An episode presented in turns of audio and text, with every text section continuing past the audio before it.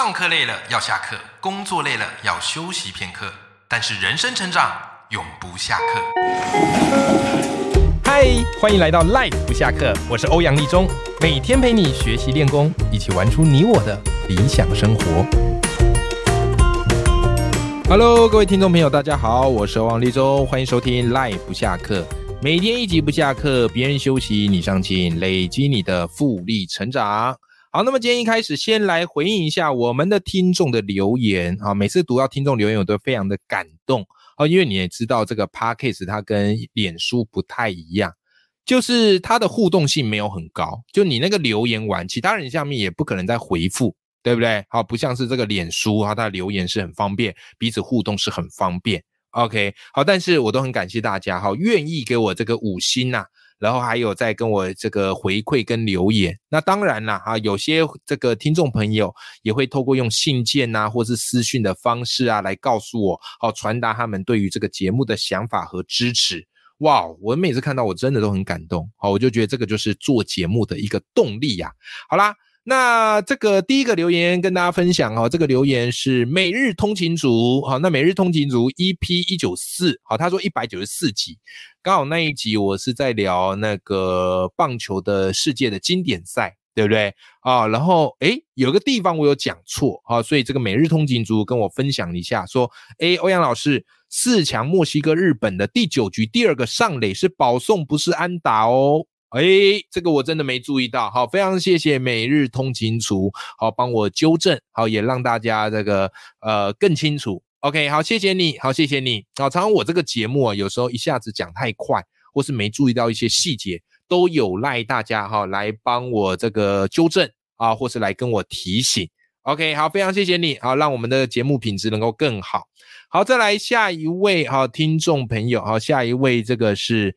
呃，哈哈，哈，H A A H A A A，应该就念哈哈，好，哈哈，他想回应我的是第一百九十九集哦，一百九十九集就是上次有一集我聊到那个 Chat GPT 对于写作的影响，对不对？哦，那一集也是大家的回馈是非常非常的踊跃的，哦，因为有些人对于 Chat GPT 啊这个发展实在是太迅速。好，所以对于我们这个写作会觉得，哎呀，很担忧啊，人会不会被取这个电脑 AI 给取代呀？哈，好，那这个哈哈，他跟我分享哈，他说怎么呢？来分享给大家听。近期开始收听老师的频道，每一次收听完都会有正面而且轻松的感觉。当然，有的节目听完也是很正面，但不见得轻松，反而会有压力。哦，我懂，我懂，我懂。对对对对对，因为我我以前也是那种会告诉大家说，我就觉得你应该怎么做，你不这么做，我觉得不行。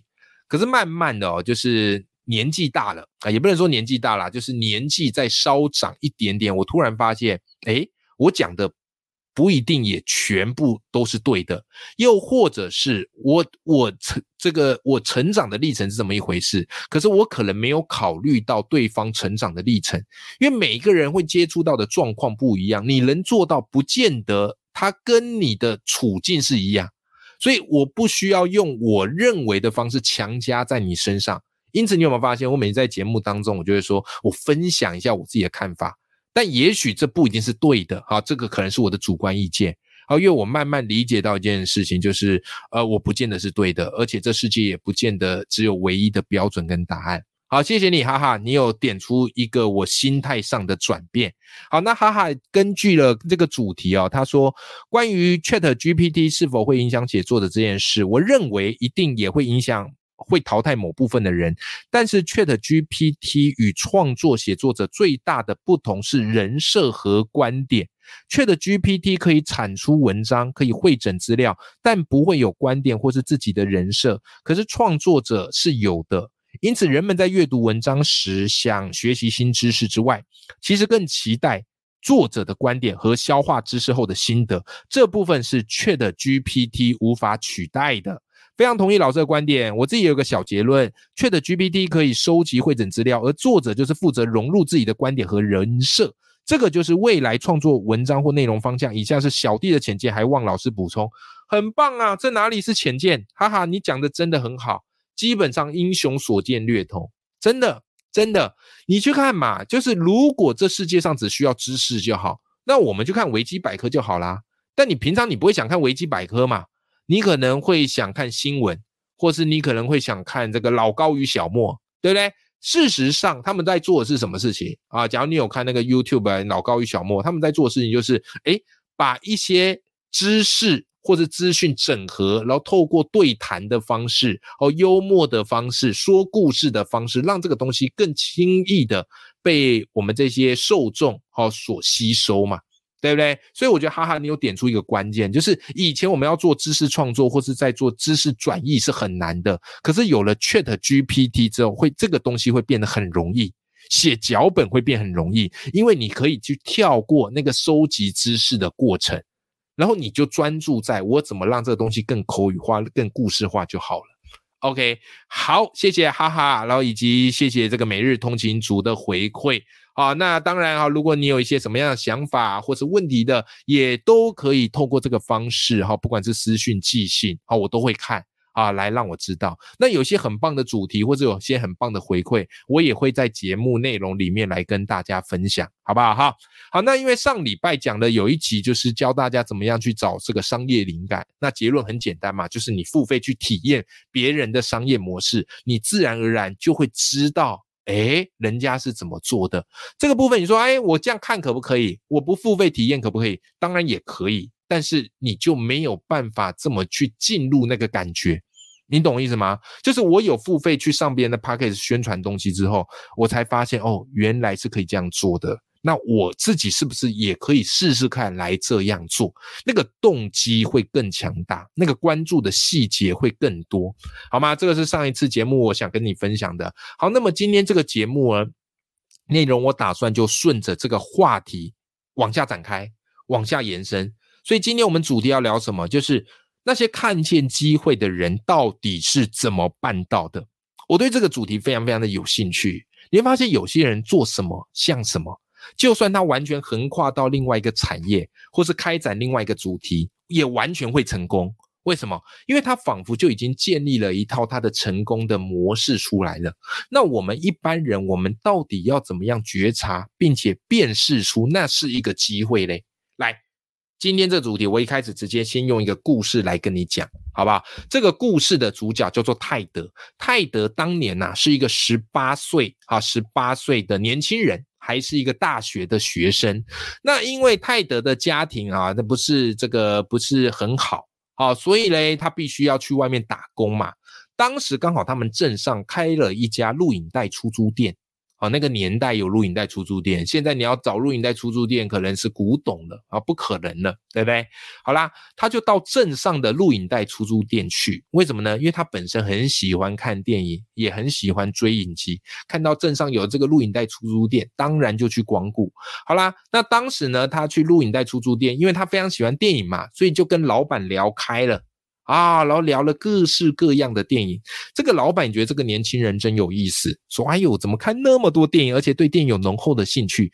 然后老板就问说：“哎，泰德，你要不要干脆来我这边打工？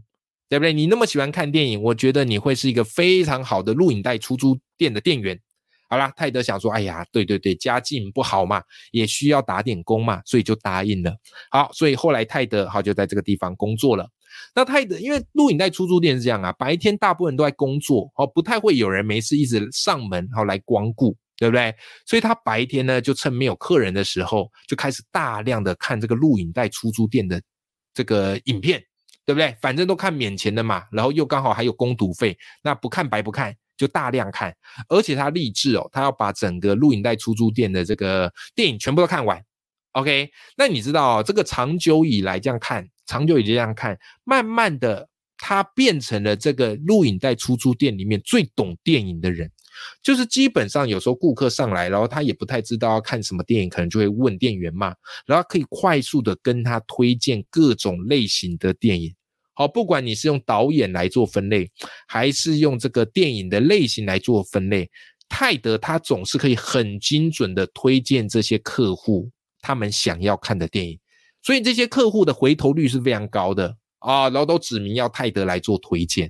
OK，好啦，那这个故事表面上好像听起来像是一个熟能生巧的故事，对不对？但是我跟你讲，没有那么简单的。为什么呢？因为你知道后来泰德他成为了谁吗？我跟你讲，说出来真的是会吓到你。为什么？我们现在的串流最全世界最大的这个串流的影音平台叫做 Netflix，对不对？我跟你说，泰德后来他成为了 Netflix 的首席内容官，没错，泰德他的全名叫做泰德萨兰多斯，这非常非常的不得了。OK，因为 Netflix 不管他们选要选什么片，或是他们要自制这个原创的影片，都必须要透过他。那也因为在他的这样的一个带领之下，Netflix 推出非常多强档的影集。OK，啊，这个就是泰德他的功劳。好，那从这个故事，我们要来学一个新的词，这个词就叫做文化意识。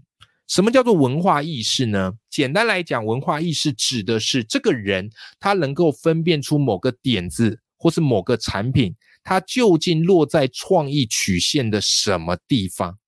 这个就是文化意识，所以你会发现，为什么那些顶尖人士他能够永远的嗅觉出商机以及可以去做的事，可是，一般人他根本就算机会摆在他面前，他也嗅觉不出来，他也觉察不出来。为什么？很简单，就是你的文化意识不够嘛。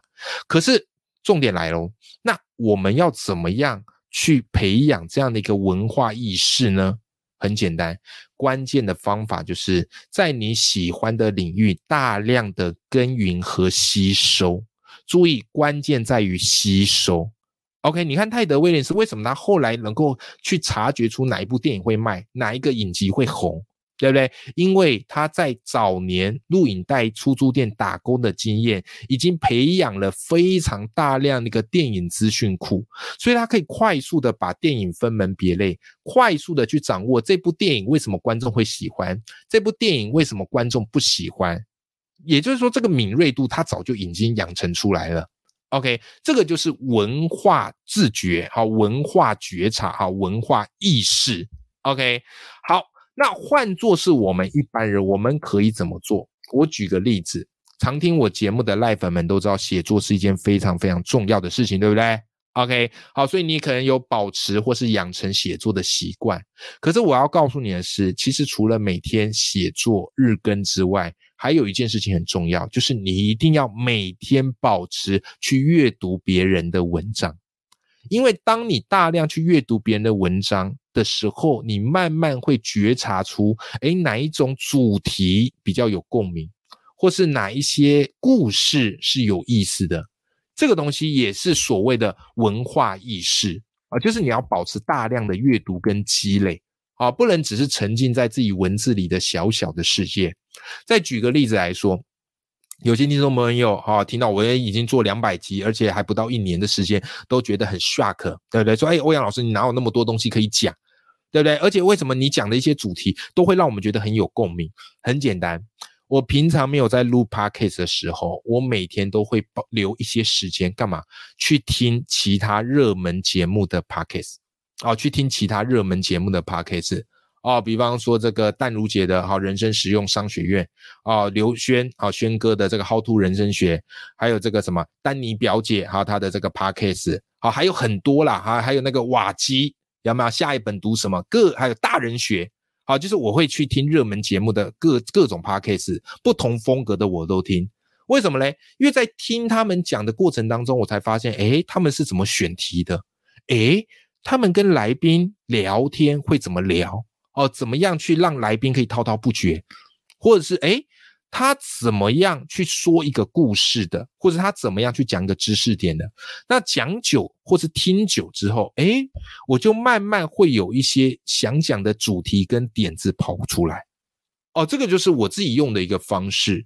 好，所以今天我要跟你说的这个概念是相当简单的，就是很多时候我们不知道为什么说啊，这个我怎么都没有碰到机会，其实不是，而是我们的文化意识累积的够不够。当你的文化意识累积到够的程度，你会发现你会拥有火眼金睛，你一看就可以看得出哪些可能是机会，哪些可能是陷阱，哪些可能是梦想。哪些可能就只是怎么样梦一场，对不对？好，那这个概念，我觉得对我们来说是相当相当的有帮助的，好不好？好，那其实今天这一集呢，就是透过这样的概念，叫做文化意识，来告诉大家，在你喜欢的领域持续吸收，每天至少给自己半个小时到一个小时的时间，去大量的累积这些资料库。那久而久之之后，你就可以秀出跟别人不一样的那种商业的机会。啊，这个对我们而言，我觉得绝对是至关重要的。OK。永远要记住，眼里有光，心中有火的自己啦。那么我们下期节目见，拜拜。